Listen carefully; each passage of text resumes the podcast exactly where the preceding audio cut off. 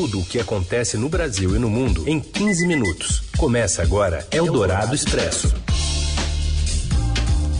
Olá, seja bem-vinda, bem-vindo. O Eldorado Expresso está começando por aqui. A gente reúne as notícias importantes no meio do seu dia, também no meio da semana, hoje quarta-feira.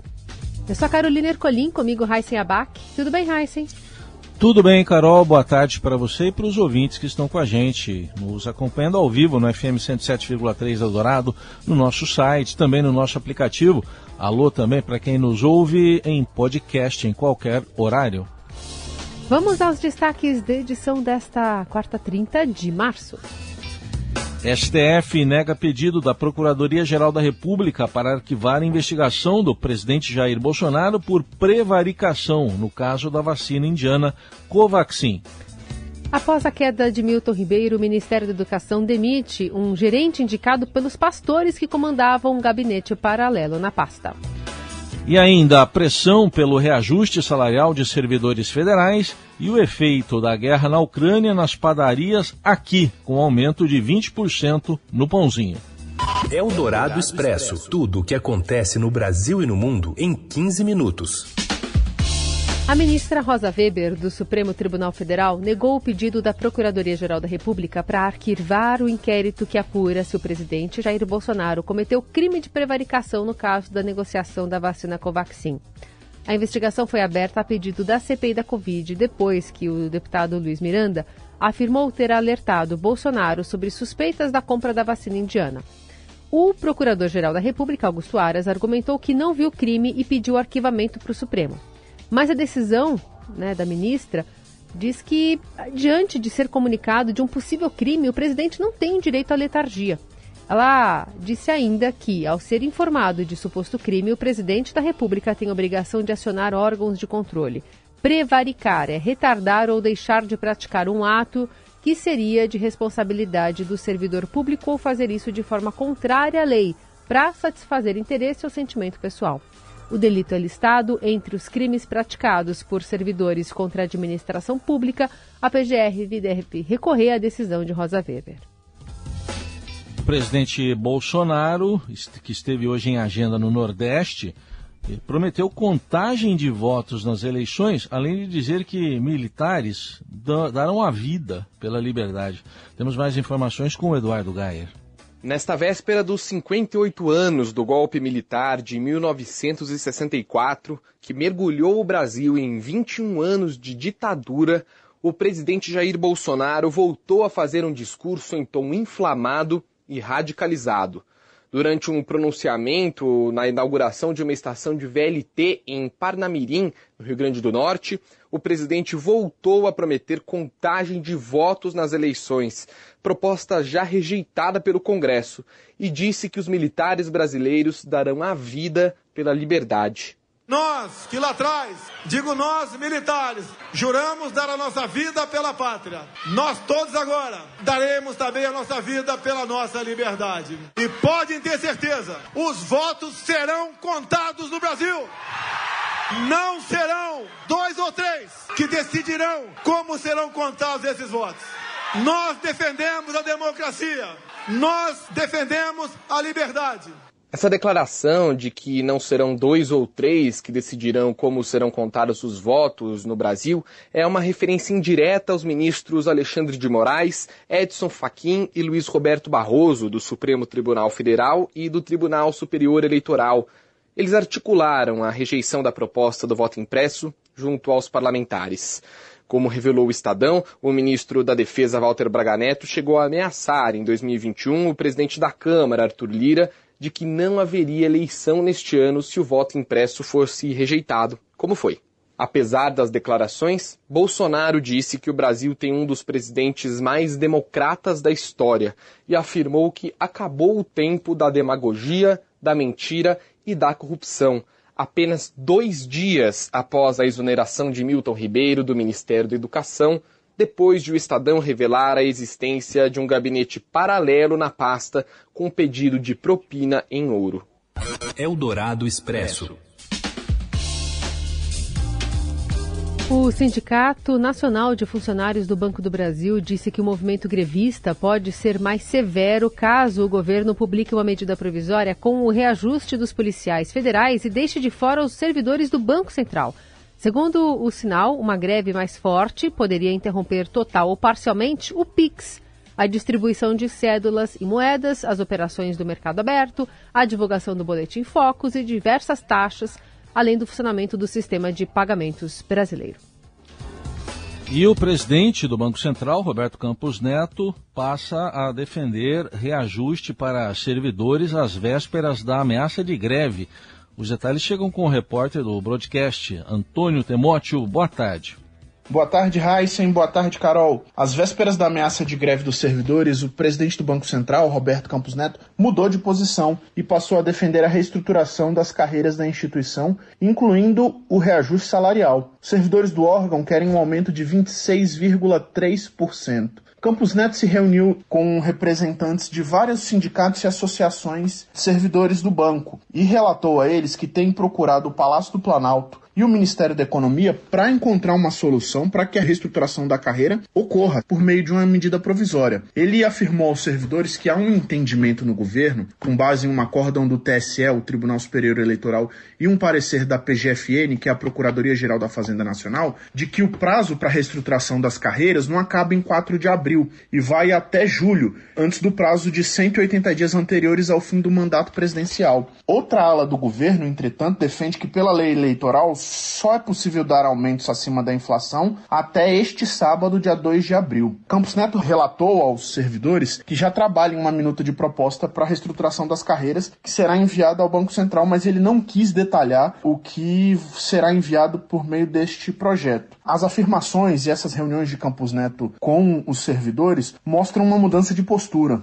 Antes, ele e o ministro da Economia, Paulo Guedes, eram contrários a qualquer reestruturação ou reajuste salarial para servidores no pós pós-pandemia. Mas apesar das promessas, os servidores não se sensibilizaram e mantiveram um cronograma de início da greve por tempo indeterminado a partir de sexta-feira, 1 de abril.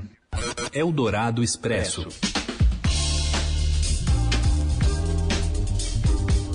Em é, disputa após uma disputa sem mulheres, os pré-candidatos ao governo paulista buscam vices para atrair eleitorado feminino a gente tem informações com Pedro Venceslau. Os pré-candidatos ao governo de São Paulo buscam vices mulheres em uma eleição marcada pela ausência feminina na disputa pelo Palácio dos Bandeirantes. Até o momento, seis homens foram apresentados como pré-candidatos em seus partidos. Fernando Haddad, Márcio França, Rodrigo Garcia, Tarcísio Freitas, Felício Ramute e Vinícius Poit.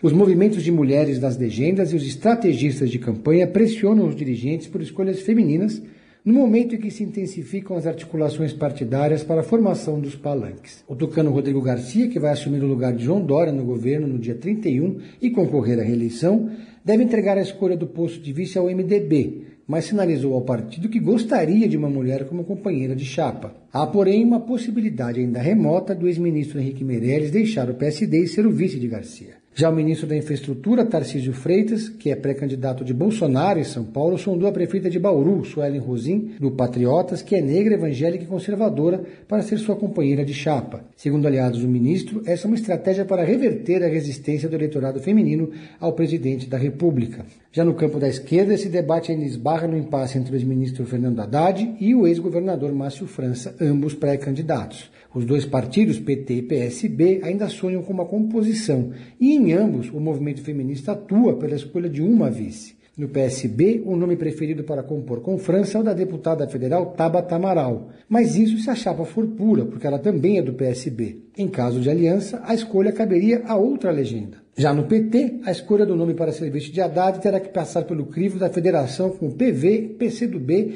e ainda ser chancelada pela federação PSOL-Rede, que deve apoiar o petista. Eldorado Expresso. Após a queda do ministro da Educação Milton Ribeiro, a pasta demite um auxiliar indicado pelos pastores lá que comandavam o gabinete paralelo. O André Schalders, de Brasília, traz as informações. Boa tarde. Boa tarde, Carol. Boa tarde, Heisen. Boa tarde, ouvinte. O Diário Oficial da União trouxe nesta quarta-feira a exoneração do advogado Luciano de Freitas Mussi. Luciano é um advogado de Goiânia e ele estava lotado na secretaria executiva do MEC como gerente de projetos. O detalhe é que ele foi indicado para esse emprego pelos pastores Ailton Moura e Gilmar Santos, que era aquela dupla de pastores que vendia acesso à gestão do ex-ministro Milton Ribeiro, né, como revelou o Estadão numa série de reportagens. A Secretaria Executiva é uma espécie de braço direito ali do Ministério e toca a estrutura do Ministério no dia a dia, né?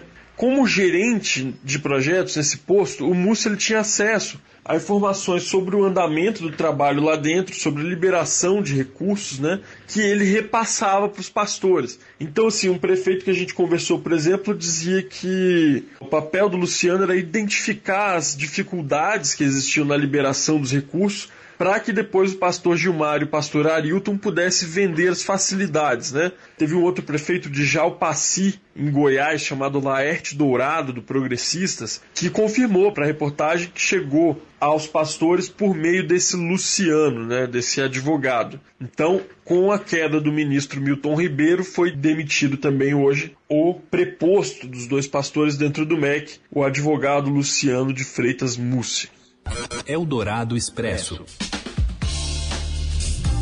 O presidente da Câmara dos Deputados, Arthur Lira, cobrou hoje o Supremo Tribunal Federal por mais agilidade na análise dos pedidos do deputado federal Daniel Silveira. O presidente foi pressionado pela bancada evangélica para que a mesa diretora da casa leve ao plenário a decisão de o deputado ter que usar ou não a tornozeleira eletrônica em ano eleitoral. Lira também diz condenar o uso midiático das dependências da Câmara. Daniel Silveira passou a noite em seu gabinete após o ministro Alexandre de Moraes determinar a instalação imediata do equipamento no parlamentar. Colegas eh, também levaram travesseiro e colchão para Silveira ontem. O deputado descumpriu medidas cautelares impostas quando ele foi autorizado a deixar a prisão. Ao afirmar que passaria a noite na Câmara, Silveira eh, disse querer ver até onde vai a petulância do ministro. Mais uma vez, o ministro Alexandre de Moraes, o sujeito medíocre que desonra o STF, adotou medidas protetivas contra este parlamentar. Acontece que, monocraticamente e por força própria do Judiciário, isso não cabe. O artigo 319 CPP trata de medidas cautelares diversas da prisão, só se aplica por força própria do Judiciário se atrapalhar direta ou indiretamente o livre exercício do mandato parlamentar, tem que passar pelo crivo da Casa obrigatoriamente, isso é regra constitucional. Silveira foi preso em fevereiro do ano passado após divulgar um vídeo com ameaças a integrantes do STF. Ele foi solto definitivamente em novembro, mas ficou submetido a uma série de medidas cautelares, incluindo a proibição de acesso a redes sociais e de contato com outros investigados nos inquéritos das fake news e das milícias digitais. Na semana passada, porém, ele voltou a atacar o Supremo. Eldorado Expresso. Um dia após as negociações de paz darem esperança de uma diminuição da ofensiva da Rússia contra a Ucrânia, autoridades locais relataram novos ataques. As ações ocorreram nos arredores de Kiev e na cidade de Chernihiv, no norte do país, duas áreas onde a Rússia prometeu reduzir as operações. Em Chernihiv, um ataque durante a madrugada matou, matou não, deixou 25 pessoas feridas. Repetindo então, esse ataque deixou 25 pessoas feridas. Na região de Kiev, alarmes aéreos foram disparados também durante a madrugada. Porta-voz da presidência da Rússia afirmou nesta quarta-feira que as negociações entre as delegações russa e ucraniana em Istambul, na Turquia, não resultaram em nada muito promissor ou qualquer avanço apesar das declarações feitas após a reunião que davam esperanças do progresso para o fim da guerra, o Kremlin afirmou que há muito trabalho por fazer. E os efeitos da guerra já chegam à padaria, com aumentos no trigo oscilando bastante, né? Pãozinho francês já tem uma alta de 20%, com o preço do quilo batendo entre 12 e 20 reais. Márcia de Chiara, boa tarde.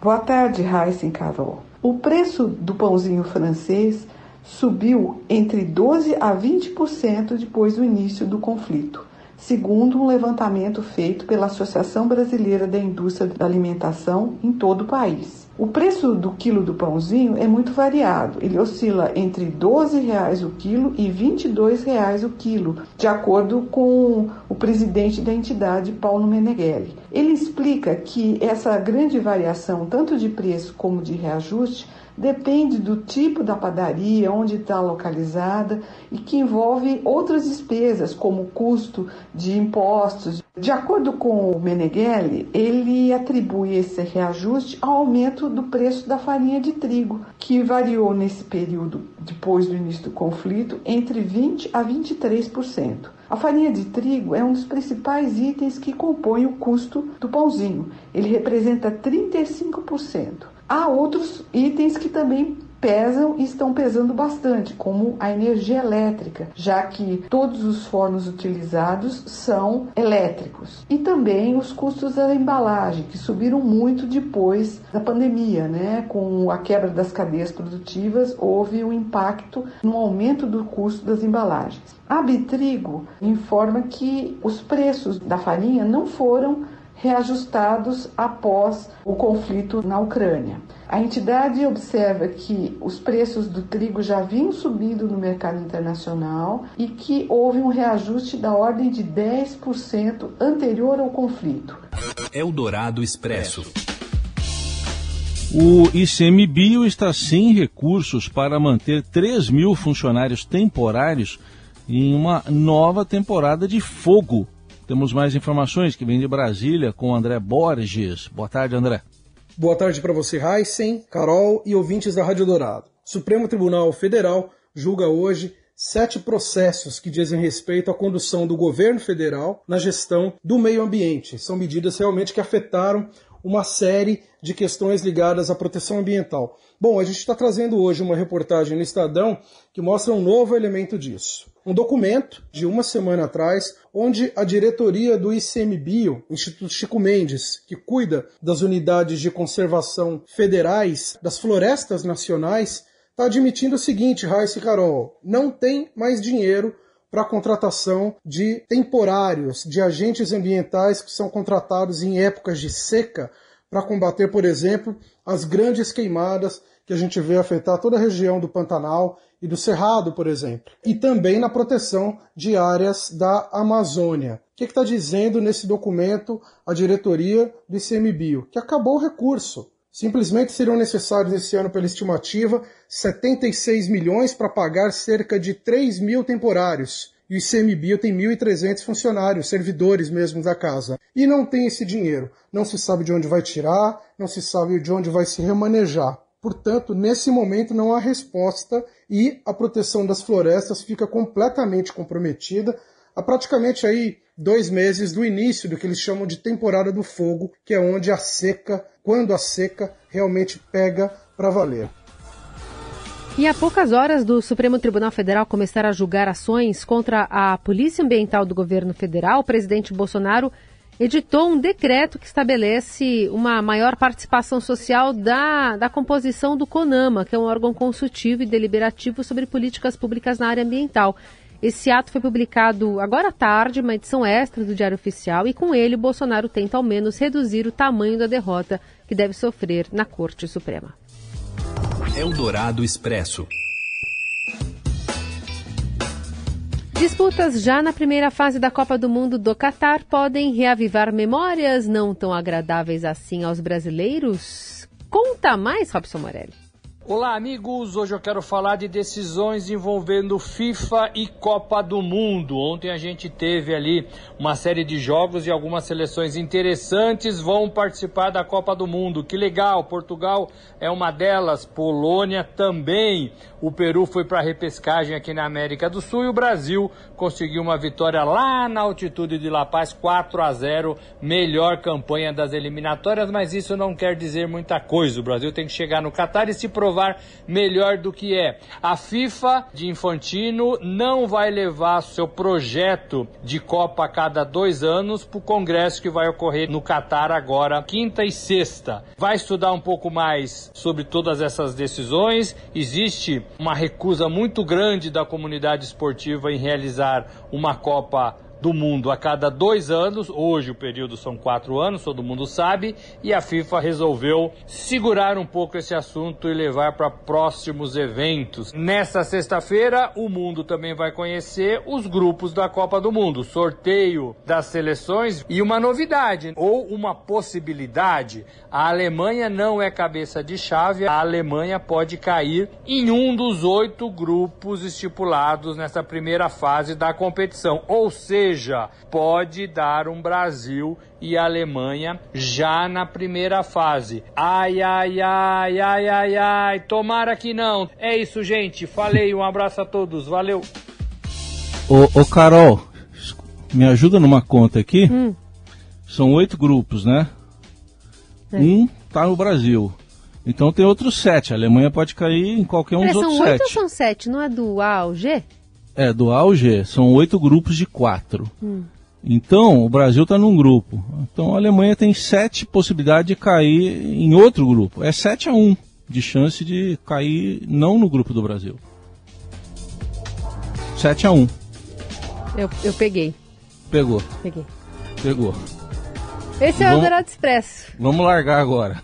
Amanhã tem mais. Tchau, até amanhã.